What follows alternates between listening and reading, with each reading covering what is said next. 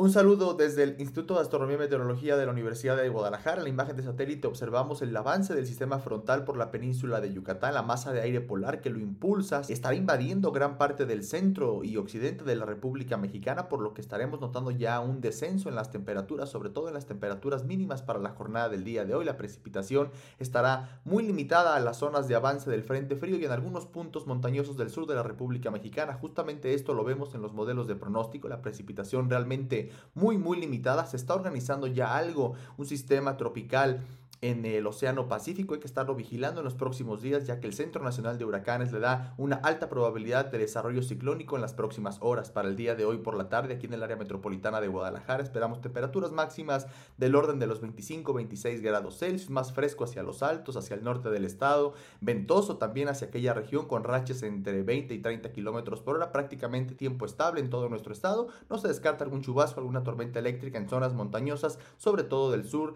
del estado de Jalisco. Para el de mañana muy temprano amanecemos entre 14 y 15 grados Celsius, tiempo más fresco, incluso hacia los altos norte podrán amanecer entre 8 y 9 grados Celsius, las temperaturas más bajas en lo que va de este mes y en general hacia la zona costa, zona montañosa y zona lagunas amanecemos del orden de los 18, 19 grados más cálido hacia la costa norte del estado de Jalisco.